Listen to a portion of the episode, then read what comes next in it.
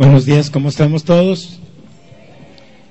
Le he pedido a una de las hermanas que pase en este momento a darnos un testimonio y aquí la tenemos. Bienvenida y bendícenos. Hola hermanos. Eh, ¿Cómo defiendo mi fe? Desde que yo empecé en las cosas de Dios hace 27 años, la familia, somos 11 hijos, ya ahora somos 10 hijos, eh, papá, mamá, nueras, cuñados y X. Empezamos, empezó primero mi hermano y después yo. Se nos echaron encima. En cuestión de que se molestaban porque, ¿por qué? ¿Por qué? Sí, mi padre nunca nos pegó, nunca nos gritó. Pero cuando supo que ya no íbamos a la iglesia donde mamá nos había llevado desde pequeños, nunca lo había visto tan enojado. Nunca. Mi papá fue moreno y se puso morado. Morado estaba mi papá. ¿Y por qué? Recuerdo mi hermano mayor, tal vez, aquí está mi mami, tal vez mi mami, o no sé quién le avisó a mi hermano mayor para que hablara con nosotros porque ayunábamos. ¿Por qué no comen? Se van a morir. Y nosotros le explicábamos que simplemente estábamos cambiando el alimento natural por el espiritual, pero que no era todo el tiempo y X, pero ellos no entendían. Entonces éramos dos contra muchísima gente, mi familia, a la que amo. ¿Qué hago? ¿Qué hacemos? Seguimos adelante íbamos hasta Ensenada, ya había unos predicadores, no recuerdo los nombres, no teníamos carro. Papá, ¿me presta su carro? ¿Le van a poner gasolina? Sí, ok, nos íbamos. ¿Y los demás días cómo le vamos a hacer? Y dijo el predicador, ¿quién tiene problemas para asistir aquí? Ay, pues nosotros. Dije, a lo mejor ahorita me va a dar dinero para la gasolina. No. Dijo, ustedes van a venir toda la semana. Dije, ¿conocerá a mi papá? No creo. Mm, en fin, llegamos a la casa. El siguiente día, pues ya nos quedamos callados y solo mi papá se acerca y dice, ¿no van a ocupar el carro, Olguita? Ay, mamachita chanta, dije, de aquí somos. Claro que sí, papá, nosotros le ponemos gasolina y se lo cuidamos y bueno, X oye. Llegó la semana, terminamos esa semana, este, y, siempre con, ¿y qué hacen? Y, y que nos miraban raro en la casa, nos miraban raro. Bueno, total de ya en la semana que regresamos, este, eh, veníamos llegando a la colonia y fuimos a aullar los perros al 200%, nosotros no hicimos caso. Llego a la casa, al cuarto, dormíamos cuatro hermanas en una recámara, y estaban en una sola cama. Cada quien tenía su cama y estaban en una sola cama. ¿Qué pasó? ¿Por qué están dormidas aquí? Tenemos frío. Bueno, entro al baño y oigo cuando un muñeco de peluche que teníamos de este tamaño, bien grande, ¿verdad? de mi tamaño, bien grande, se empezó a mover. Yo lo escuché. Le dije, no te tengo miedo. ¿Y sabes qué? Desde ahorita empiezo mi ayuno Así le dije, salgo del cuarto y mis hermanas estaban en una sola cama, ahí está ella que no me miente. Ah, así pasó. Con el tiempo ya este nos empezaron me empezaron a decir, es que nos dio miedo cómo los perros estaban aullando. Uy, si les platico lo que yo escuché, dije, mejor ni les digo nada. Pasa el tiempo, nos siguen viendo raro, ella su vida, nosotros, yo con mi mami quería jalarla y mami, la, iglesia donde usted va es así ya sao, yo no tenía el tacto para platicarle a mi mamá y mi mamá se molestaba. ¿Sí, mami? Se molestaba porque yo la quería jalar, primero mi mamá quería jalar a todo el mundo de mi familia. Y, y, no, eso no sucedió. Eh, me caso, inconverso, Ahí otro tantito dije, si yo ya soy cristiana y él inconverso, ¿cuál es el problema? Nada, lo voy a cambiar. Pues no, no. Mis hijos van a nacer en una cristiana, ¿cuál es el problema? Pues no. Pero he luchado por mi fe, ¿sí? He tenido muchas contradicciones enfermedades, mentiras del diablo, casi divorcios, otra mentira del diablo, eh, pleitos, eh, familia alejarse, eh, críticas, muchas críticas en el trabajo también. Ah, pero cuando hago algo, no que, no que eres cristiana, así. Pero a quién recurren en el trabajo cuando hay algo. Olga, ¿puedes orar por mí para esto y lo otro? Claro que sí. No le voy a decir, ah, pero bien que estuviste hablando de mí, ¿verdad? Pues ahora no oro, para que se te quite. No. Ahí es donde yo defiendo mi fe y la proyecto. Y gracias también a ustedes, porque de verdad que si con su apoyo, el, mi hermoso pastor, no se puede, y con la ayuda de Cristo que me fortalece. Gracias, hermanos. Amén. Gracias, Olga. Estoy seguro que muchos de ustedes pudieran compartir también testimonios de experiencias que han tenido al paso del tiempo en donde por un motivo u otro los han criticado, los han atacado, los han despreciado. ¿Qué tanto? Pero mira, lo más importante es que todavía estás aquí. ¿Sí? Y la perseverancia es un regalo que Dios nos da. Porque a pesar de la crítica, a pesar de los ataques, nada más ya no des bibliazos, ¿sí? Deja que el Espíritu Santo les hable. Y tú nada más ora, Bendícelos declara paz, bendición, tranquilidad y el Espíritu Santo se encargará mucho mejor de lo que hacemos nosotros. ¿sí? Y, realmente es, es, extraordinario lo que podemos hacer nosotros para estar bien preparados, no tener experiencias de, de estar abanicando en el aire o, o, de estar diciendo cosas que nada más ofenden y no, no hacen nada efectivo porque estamos llamados a establecer el reino, ¿no es cierto? Di conmigo, llamados a establecer el reino. Pero el primer lugar donde lo tenemos que establecer es en nosotros. ¿Sí? Y para poder establecerlo correctamente, tenemos que estar bien informados. Tenemos que saber qué es lo que estamos estableciendo. Y, la semana pasada comenzaba yo hablando y usando eh, palabrotas muy teológicas, ¿no? Que la apologética. Bueno, la apologética no, no es otra cosa más que saber cómo defender tu fe con mansedumbre, con efectividad, con paz, con bendición, ¿sí? Pero saber qué es lo que estás defendiendo, porque luego nos ponemos a defender cada cosa que ni es bíblica y nos metemos en cada atolladero que después para salir de allí es muy difícil. Ahora bien, viene a memoria una anécdota de hace muchos años. Esta persona de quien voy a hablar y tengo toda la libertad de hacerlo porque, ah, bueno, tengo libertad de hacerlo. Y ya ni vive en Tijuana, así es que ni traten de adivinar de quién se trata. Se llama Manuel todavía, se llama Manuel pero ya no vive aquí en Tijuana. Y estuvo eh, en la congregación ese jovencito desde muy pequeño. Su mamá los traía a él y a su hermana a la iglesia, los metía en la escuela dominical y ahí estaban, entre comillas, aprendiendo todo. ¿Ok? Y al parecer aprendía muy bien las lecciones. Y un día los maestros decidieron dar una demostración a la congregación de todo lo que los niños habían aprendido. Y escogieron a Manuelito como ejemplo. ¿Ok? A ver, Manuelito, cuéntale a los hermanos, cuéntale a los hermanos lo que has, ah, lo que te, más te ha impresionado de todo lo que has aprendido en este año. Y Manuelito no se detuvo ni titubeó. Y parándose en el micrófono comenzó su relato.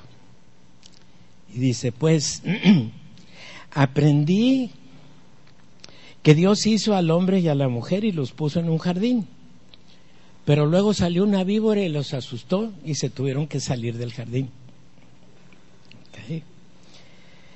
Y mucho tiempo después, llameros se ahogaban, pero Dios mandó una lancha que los salvara a ellos y a los animales.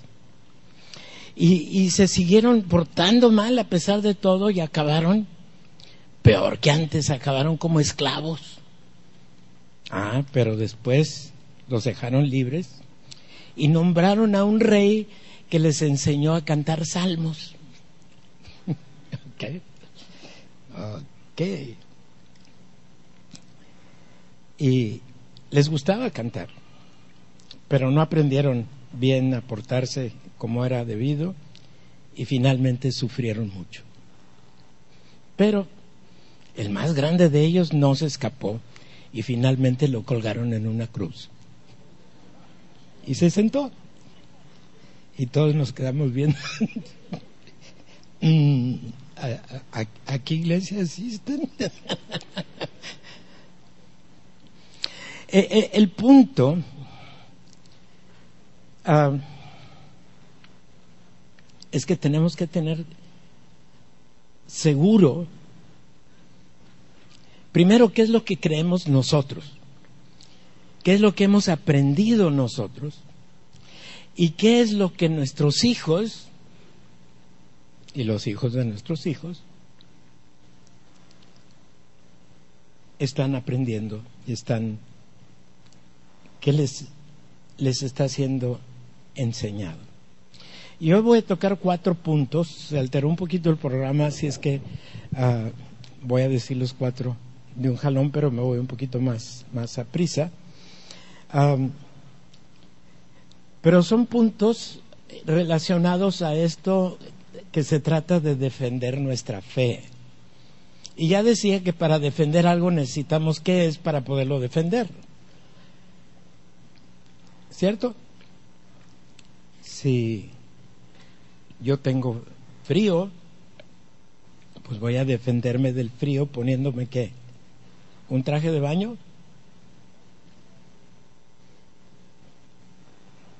Ropa calientita, ropa que me quite el frío. Bueno, lo mismo es con lo espiritual. Si yo voy a defender mi fe, pues tengo que usar lo adecuado y lo adecuado es el conocimiento de mi fe. Miren, para seguir con esto del relato de Manuelito, Dios le prometió algo a Abraham. ¿Se acuerdan? Le dijo, sal de la tierra de tu parentela y yo te voy a dar esto y esto y esto y esto y esto. Y la Biblia dice allá en Génesis 15, dice, y Abraham creyó y su fe, o sea, lo que le creyó a Dios, le fue contado por justicia. Ahora, no era, cumple esta ley y te voy a justificar. No, no era, haz esto o deja de hacer aquello y te justifico. Y hasta la fecha, lo único que Dios nos pide es que creamos. Ya no se trata de reglas o de mandamientos o de no hagas esto y no hagas aquello y no hagas eso y más vale que hagas esto. Eh, eh, ya ni el ayuno, a menos de que esté bien motivado y bien entendido, realmente ni el ayuno tiene caso si no lo haces con entendimiento. ¿Sí? Y tristemente estamos rodeados con muchas personas que funcionan a partir de reglas, a partir de ordenanzas, a partir de prohibiciones. Y no hagas esto, y no hagas esto, y no hagas esto. Y más vale que sí. Ya les platicaba la semana pasada que la maestra de escuela dominical nos decía, es que tienen que leer cuando menos 50 capítulos a la semana. Bueno, ya les confesé que yo nunca lo hice. Y a pesar de todo, aquí estoy.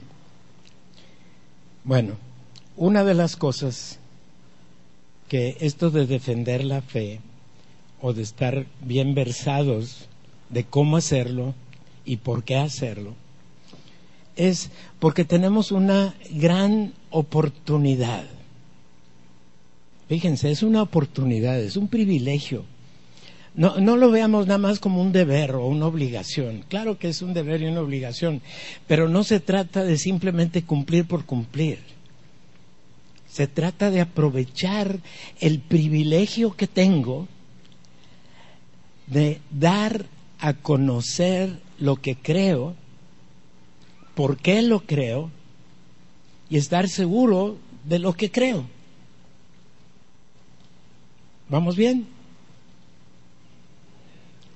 Bueno, luego me hago bolas y, deténganme si me hago bolas. Nosotros tenemos la oportunidad de ser un factor de modelar, transformar, cubrir, mejorar la sociedad y la cultura que nos rodea. Es un privilegio. Porque no todos tienen ese derecho. Pero tú y yo, como creyentes, tenemos el derecho de dar a conocer lo que creemos. ¿De acuerdo? Y eh, eh, decía que eh, hay cuatro, cuatro aspectos a considerar.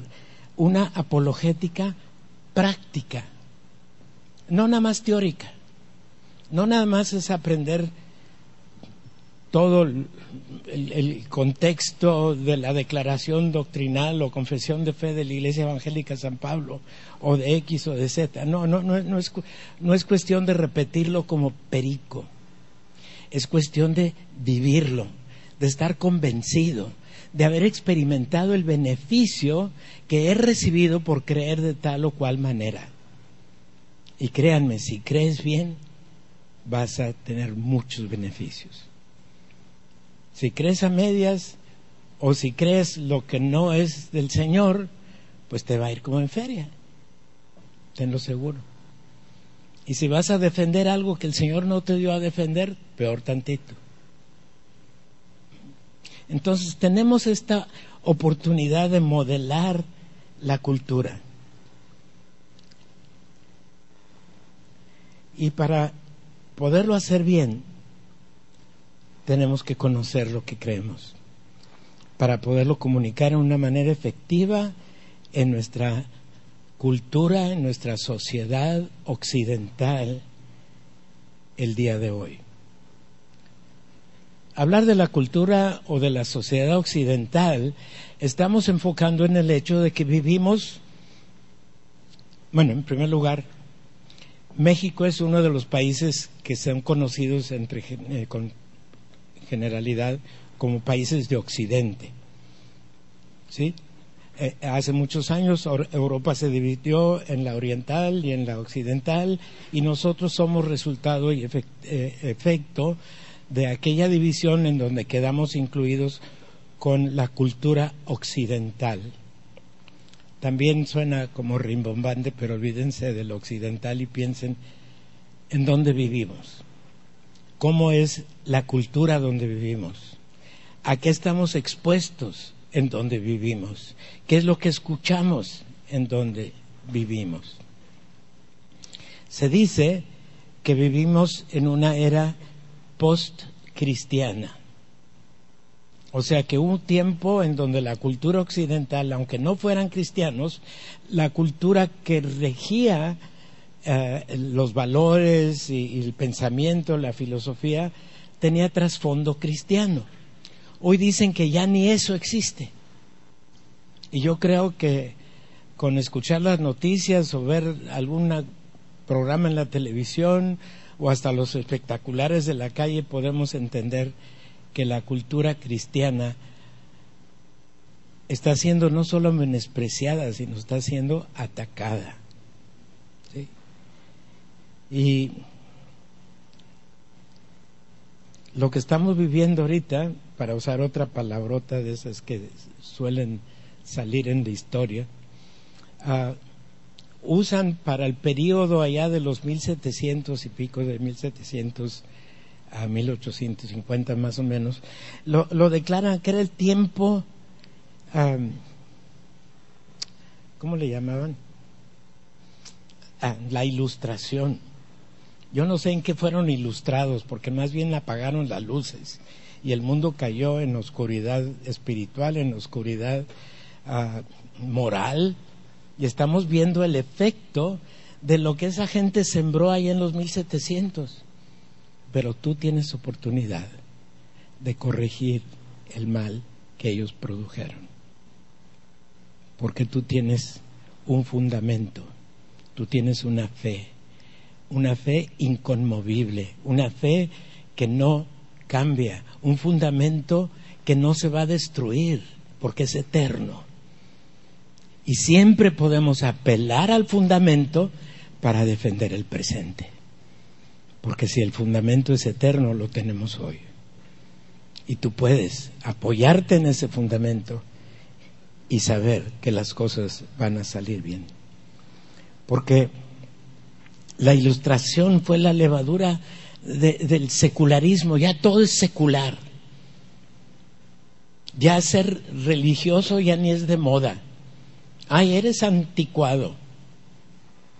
Bueno, yo tengo derecho a ser anticuado, ya voy a cumplir 78 años, ¿verdad? Pero eh, eh, el hecho es que no es lo anticuado o lo no anticuado, porque lo que es eterno no se hace viejo, la fe no se hace vieja, la salvación que Dios provee no pasa de moda, ni se quita la necesidad, y es nuestra responsabilidad y privilegio compartir el beneficio que ya tenemos. Esto ha, permeado a nuestra cultura.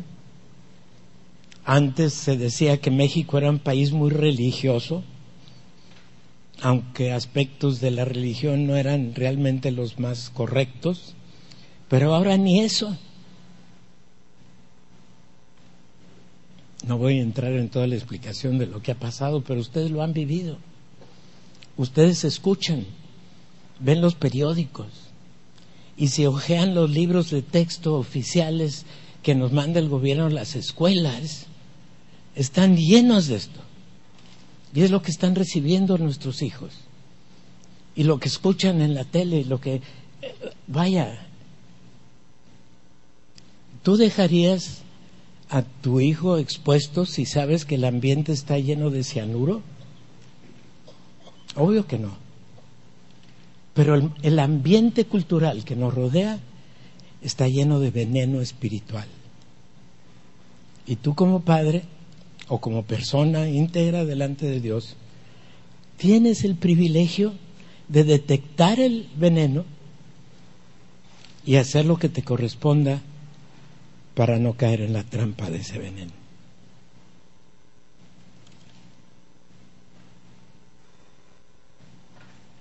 Están muy silenciosos.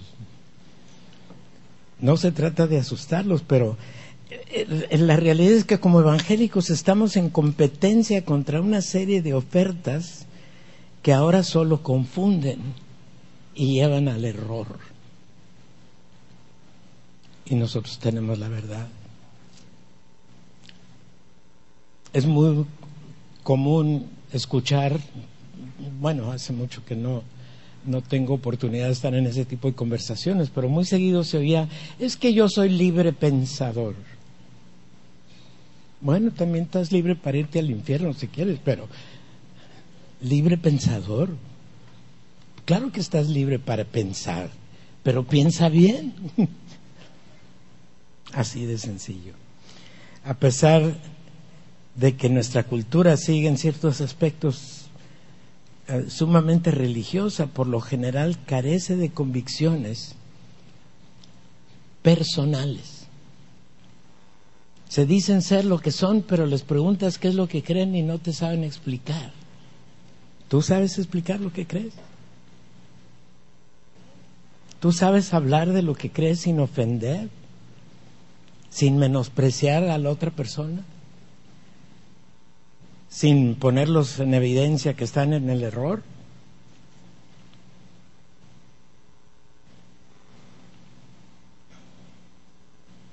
Muchos son lo que son nada más por respeto a la abuela o por evitar ese rechazo del que nos hablaban. Y dice la palabra, para mí el vivir es Cristo y el morir es ganancia. Porque somos ciudadanos no de México, aunque vivimos en México, pero somos ciudadanos del cielo. Y estamos aquí de paso. Estamos como advenedizos extranjeros. Y ya nos predicaba en varias ocasiones el pastor Carlos lo que es la eclesía. Estamos aquí para establecer el reino, no para hacernos a la manera. Y no estoy regañando. Estoy animándoles.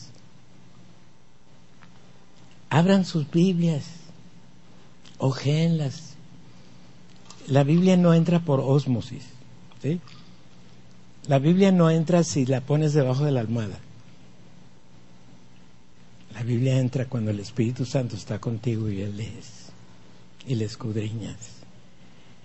Y a lo mejor te vas a detener en un pasaje y ahí te vas a atorar una, dos, tres semanas. No se trata de leer las 50 capítulos a la semana, se trata de leer con entendimiento, apropiándote de lo que ahí dice, las promesas, la bendición, eh, todo lo que ya tienes. Identifícalo y aprovechalo. Decíamos en la mañana en la clase, ya somos amados, ya somos aceptados, ya somos adoptados a la familia de Dios, ya tenemos una herencia, somos herederos con Cristo. ¡Ey! Nuestro destino es el cielo. ¡Wow! Por eso decía Pablo, para mí el morir es ganancia. Y casi puedo asegurarles que ninguno de ustedes va a tener que morir por su fe. Pero ¿qué le hace si se burlan de ustedes? ¿Qué le hace si lo señalan? Ay, ahí viene el aliluyo.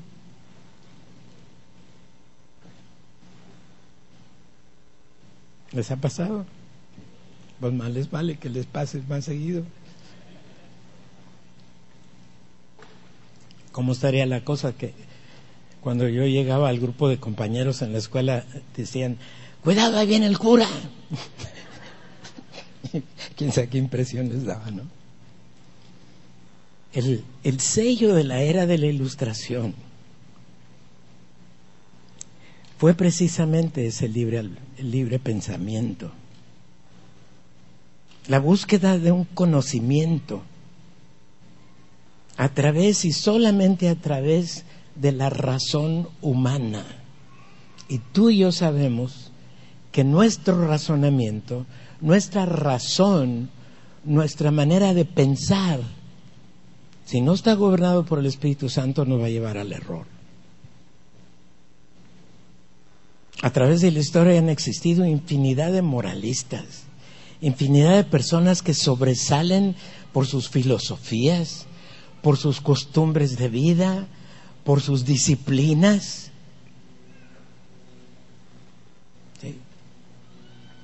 Y podemos aplaudirles en lo que sea aplaudible. Pero si es sin Jesús, al final de cuentas, de nada aprovecha.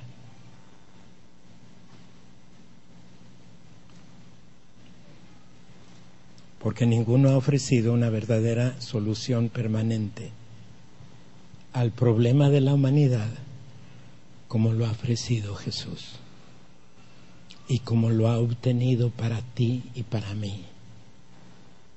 Nadie. Nadie murió y resucitó. Y nadie más que Él está intercediendo a la diestra del Padre por ti. Sus planteamientos de ética y moral y de disciplina serán buenos, pero insuficientes. La razón y la religión, si lo vemos como religión, obviamente hay muchos puntos de conflicto y de desacuerdo. Pero cuando no estás viendo religión, sino espiritualidad, una relación personal con Dios, que puede expresarse si tú quieres religiosamente, pero no lo requiere ser expresado de esa manera, pero sí requiere tener una relación personal con Él.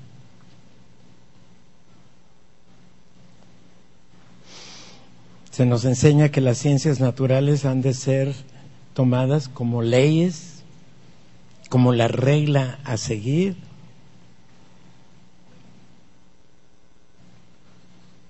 Y no se dan tiempo a considerar que muchas veces los, entre comillas, descubrimientos de la ciencia, porque están basadas en el razonamiento humano, están equivocados.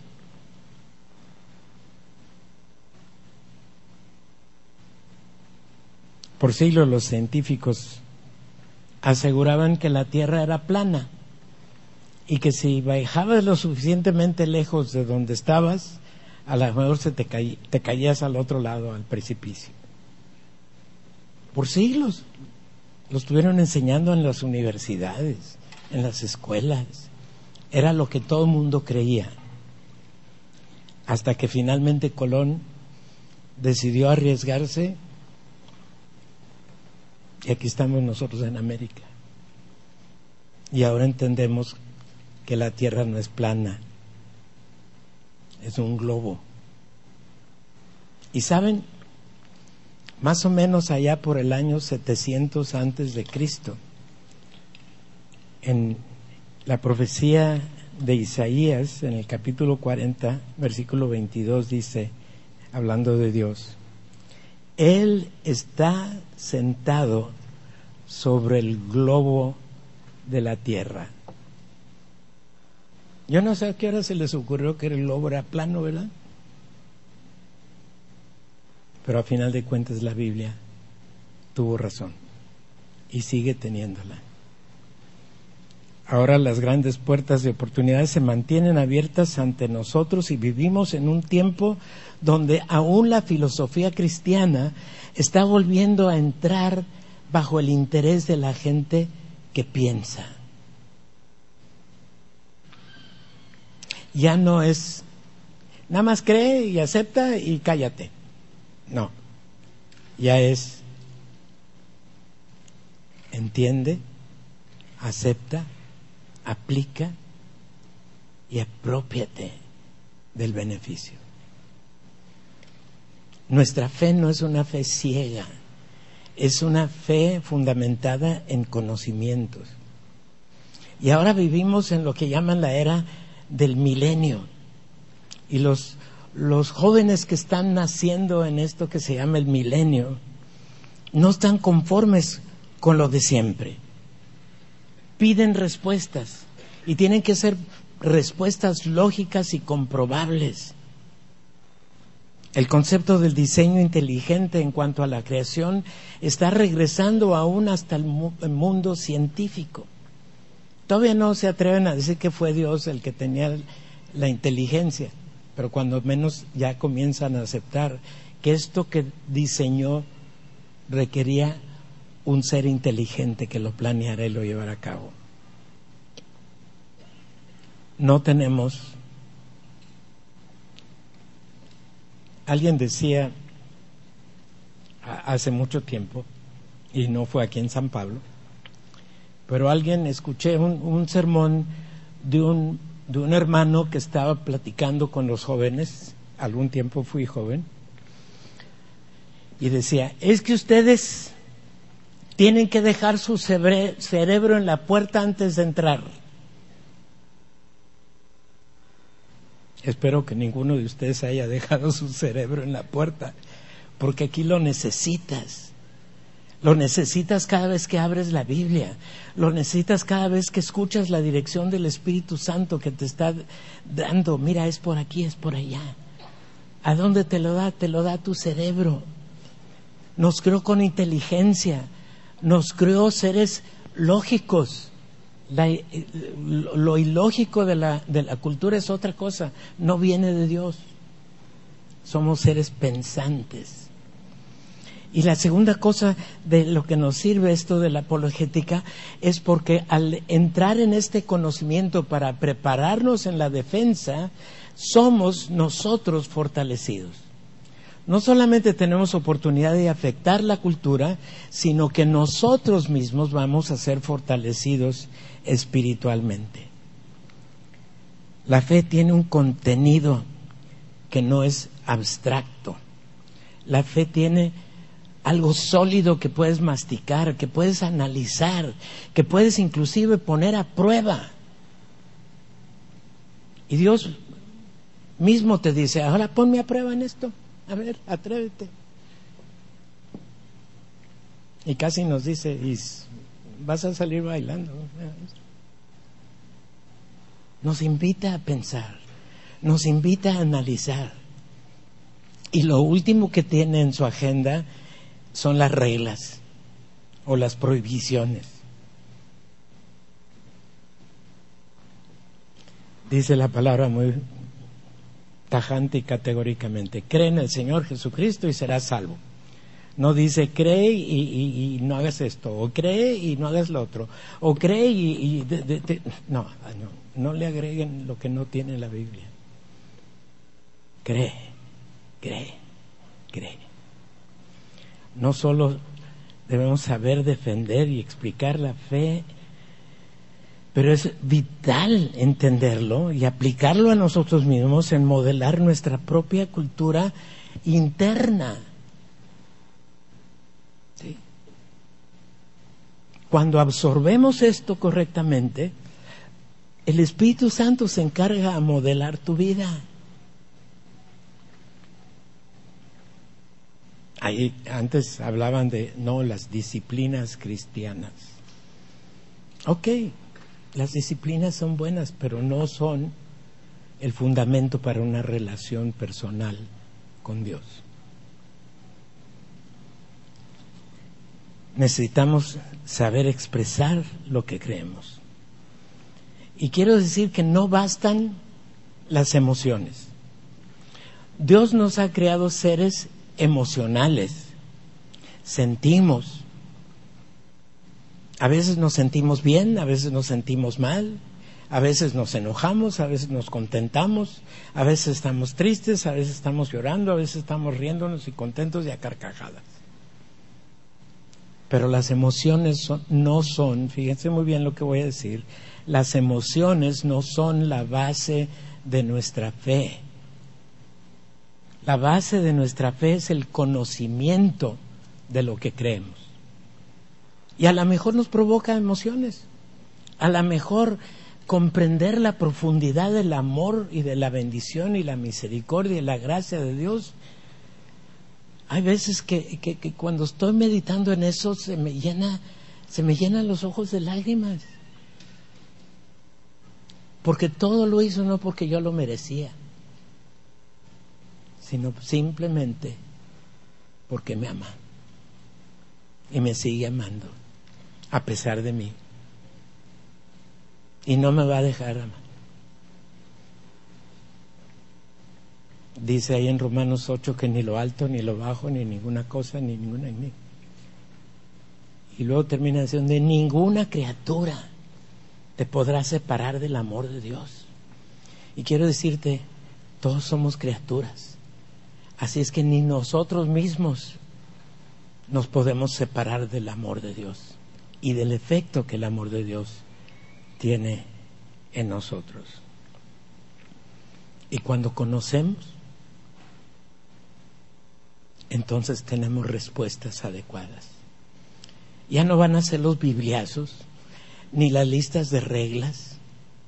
Simplemente vamos a decirte, ¿sabes? Dios te ama. Dios te acepta. Dios tiene sus brazos abiertos para recibirte. No te pide otra cosa más que digas que sí. Y Él se encarga de lo demás. ¿Lo crees? ¿Lo crees? ¿En verdad lo crees? Dale un aplauso al Señor. Bueno, espero que, que con eso despierten.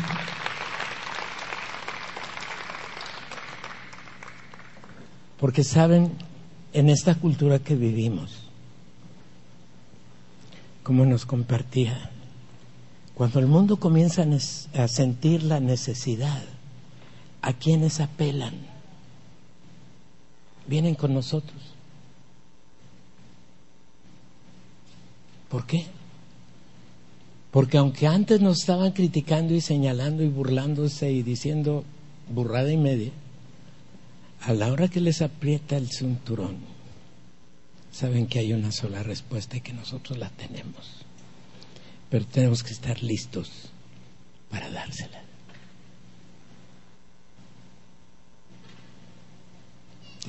Tenemos que estar con la palabra en la boca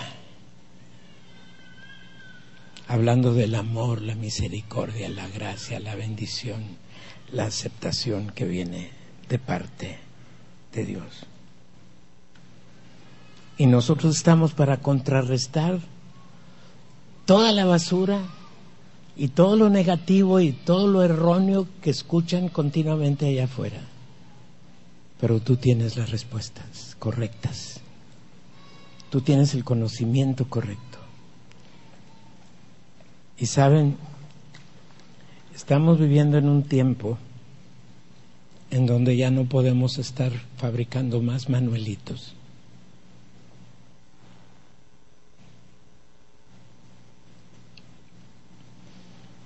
Adán no quedó colgado en una cruz.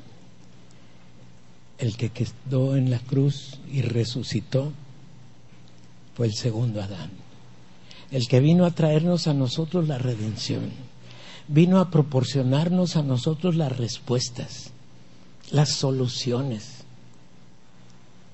vino a abrir las puertas que debían estar abiertas y cerrar las que estaban necesitando ser cerradas. Y una de las cosas muy interesantes, si estudian la Biblia, van a descubrir que toda la ley de Moisés no trataba de ninguna manera con el pecado original, con el pecado de Adán. Trataba con lo que la gente había hecho y que necesitaba sacrificar para cubrir eso que habían hecho. Pero cuando Jesús vino, derramó su sangre, y ahí en Pedro nos dice la palabra que es la suficiente propiciación para todos los pecados de la humanidad, desde Adán hasta que termine la historia. La única y suficiente propiciación. Pero para recibir el beneficio, lo tienes que creer. Si tu abuelo, tu abuelo se muere y te dejan herencia, tienes que creerle al abuelo que hay una herencia y hacerla efectiva. Porque si dices, ay, qué iluso me vuelo, pensó que me dejó tal o cual cosa. O como si te dieran un cheque de 5 millones de pesos y ves el papelito y dices, ay, qué ocurrente el hermano, ni ha de tener el dinero. Ya estaba en el banco todo el tiempo la efectividad del perdón de tus pecados y los míos y los de toda la humanidad, ya se pagó el precio en la cruz. Y solo te pide, créelo. Y se hace efectivo. Y luego en Ezequiel viene la promesa, Ezequiel 36, 25 al 27 dice, y yo rociaré agua limpia sobre vosotros y los limpiaré de todas sus inmundicias y quitaré todas sus idolatrías. Y te voy a quitar el corazón de piedra y te voy a dar un corazón de carnita, enseñable, blandito, dócil. Y voy a poner ese corazón nuevo dentro de ti. Y además ese espíritu que se murió en Adán al pecar, al desobedecer a Adán, ese se quedó muerto. Pero dice el Señor ahí en Ezequiel, y yo pondré un espíritu nuevo dentro de ti. ¿Para qué? Para que vuelvas a poder comunicarte personalmente conmigo, sin intermediarios, sin tener que ir al, al confesionario o ninguna cosa de esas. Simplemente Dios y tú. Porque Dios está aquí adentro Y dice la palabra que podemos entrar nosotros confiadamente al trono de la gracia para recibir el oportuno socorro. Y no hay nada que nos lo impida.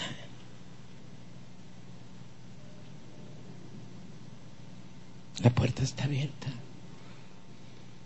Tenemos acceso al trono de Dios simplemente porque Jesús ya pagó por ti la entrada.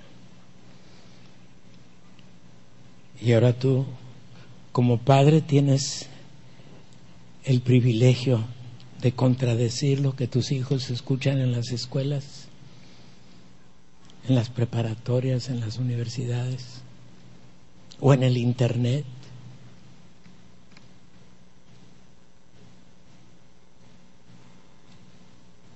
No te esperes a que formen a tus hijos aquí en la iglesia. Ese es privilegio tuyo.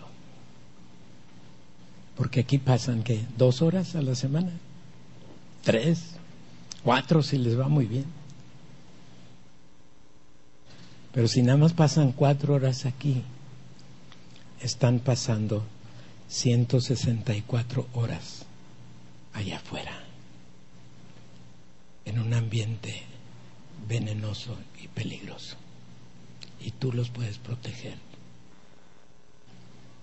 Vamos a estar hablando de eso más la semana que entra.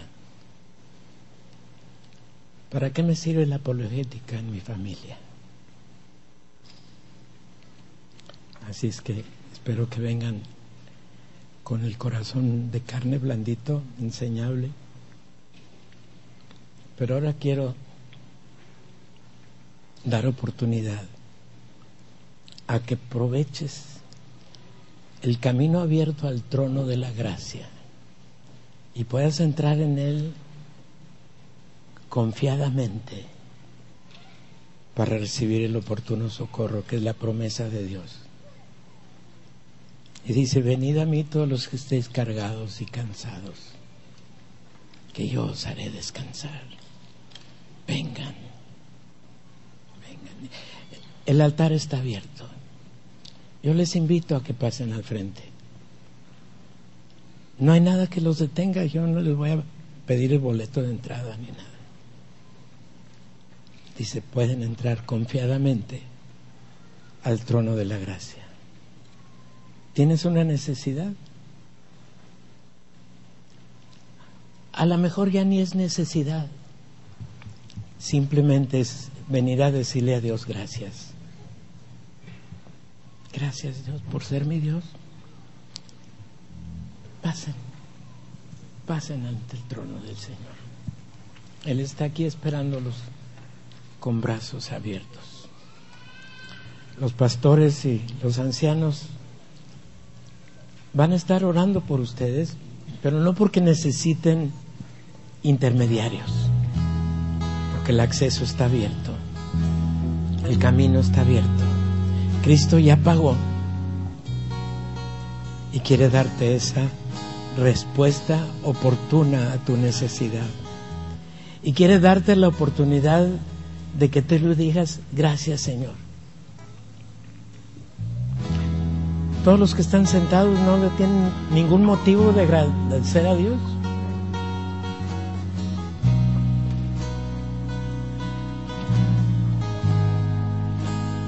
No tienen absolutamente ninguna necesidad.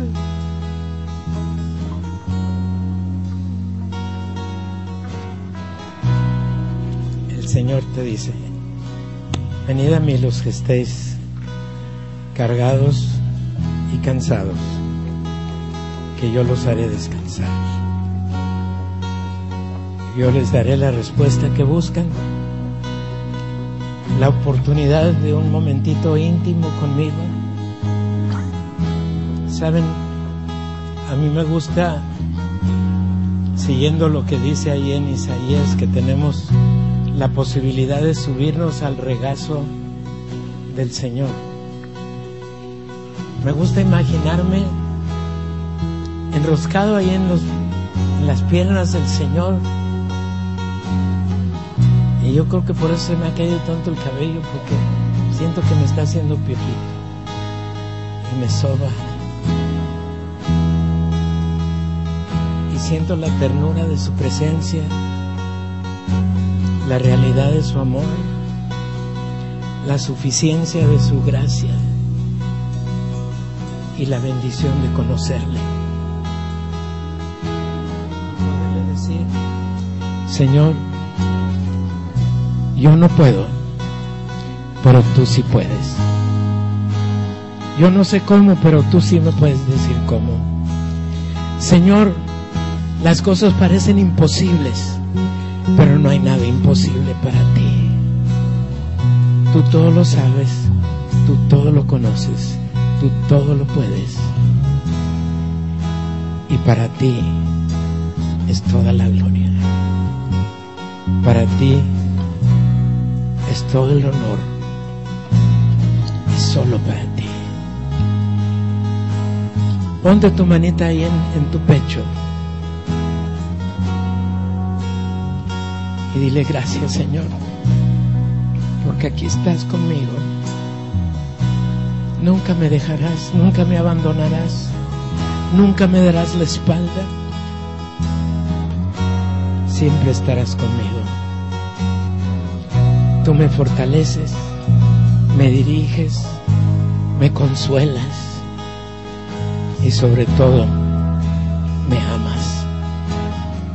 Gracias, porque aún sin merecerlo, recibo todo tu amor, recibo toda tu bendición y sobre todo disfruto de tu compañía disfruto tu abrazo, tu caricia.